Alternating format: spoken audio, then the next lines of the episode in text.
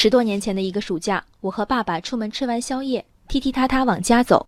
接近凌晨，漆黑的小县城里却有一个灯火通明的银行营业厅。我疑惑，是有人忘了关灯吗？爸爸说不是啊，亮着灯不就能看清里面的小偷了吗？我没再求证爸爸说的是否准确，但一直记得当时心里的欣慰。以开灯监控的方式告别最容易出纰漏的人力，自觉见证一个改善的时代。匪夷所思的是。一直到这个星期，仍有公共机构以狗护院。周四，广西南宁市民申先生去当地城市广场管理处民族广场办公室咨询情况，却被工作人员饲养的三条狗之一咬伤了腿。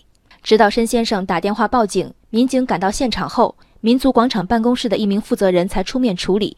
负责人说，这三条狗养了有半年了，以前没发生过咬人的事儿。一开始，他们并不是不及时处理。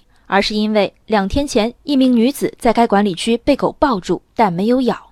他们以为申先生是这名女子的丈夫，以为是来找茬的。我不养狗，而且怕狗，最怕遇见欢脱的，甚至不拴绳的狗。比这样的狗更可怕的是口口声声我家狗不咬人的狗主人，而最最可怕的是这样的流氓狗主人成了公务人员。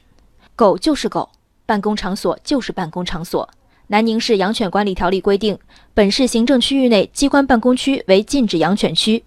讽刺的是，养狗单位的主管部门恰恰是负责查处因养犬影响市容环境卫生的行为的部门。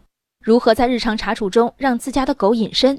违规养犬的主人们可以向广场办公室取取经。负责人说，院里的三条狗是为了看护办公区而来的，特别是工作人员不在的时候，三条狗能对陌生人起到威慑作用。根据南宁市城管局官方网站，城市广场管理处负责工作包括设施养护、卫生管理、环境维护、绿化种植等，既不印钞存金条，又不涉及国家机密，这狗在威慑什么？申先生被误认为投诉者，负责人口口声声误会，那如果没有误会呢？投诉者就活该被咬吗？一群办事人员坐在办公室，看办事群众被自己违规饲养的狗撕咬，议论这好像是那个找茬的男人。这个扭曲画面里的主角，何止该考察是否渎职，简直该送去看看精神科医生。省会城市办公场所竟然三狗鼎立，如果有确凿证据证明贵单位有安保需求，能不能正常一点，申请装个摄像头，请个保安？如果所谓的安全隐患仅仅是前来办事的老百姓让你们感到不安，如果所有正常办事的诉求都被狗视眈眈，那么该吃药的是你们。别让所有人陪着一块儿打狂犬疫苗。人生海海，见微知著。我是静文，往期静观音频，请下载中国广播 app 或搜索微信公众号为我含情。